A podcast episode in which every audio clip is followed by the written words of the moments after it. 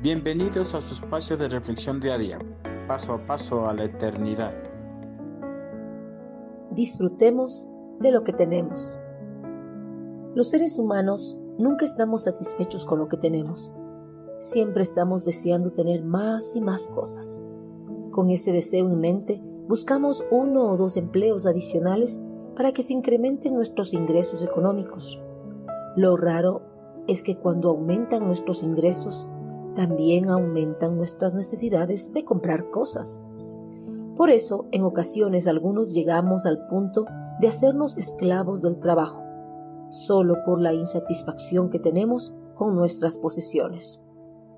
Los que tienen una actitud inconformista o insatisfecha, a pesar de tener todo lo que el dinero pueda comprar, nunca hallarán la satisfacción completa.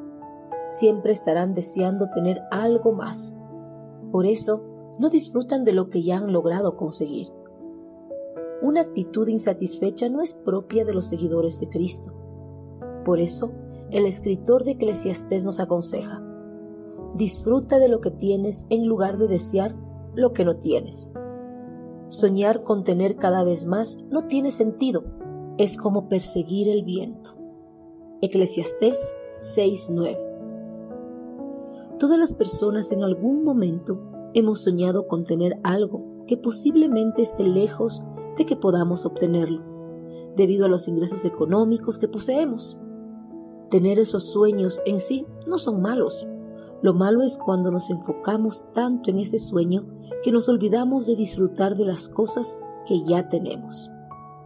En ocasiones recibimos un regalo de nuestros padres o de nuestros amigos, pero como no es de la marca que deseamos, lo dejamos a un lado en el rincón del olvido y no disfrutamos del regalo que nos hicieron con mucho amor. El escritor de este versículo nos aconseja que debemos contentarnos con lo que se nos pone delante, que estar siempre deseando algo más que posiblemente nunca alcancemos. Porque estar siempre deseando más y más es tan necio como correr tras el viento. Algunos sueños posiblemente sean como el viento, los cuales por más que corramos tras ellos, nunca los podemos alcanzar. Por eso no debemos enfocarnos tanto en esos sueños, más bien debemos enfocarnos en los sueños que pueden ser alcanzados y disfrutar de ellos al máximo cuando se hagan realidad. Pero eso no implica que debamos dejar de soñar con algunas cosas que posiblemente estén lejos de poder ser alcanzadas por nosotros.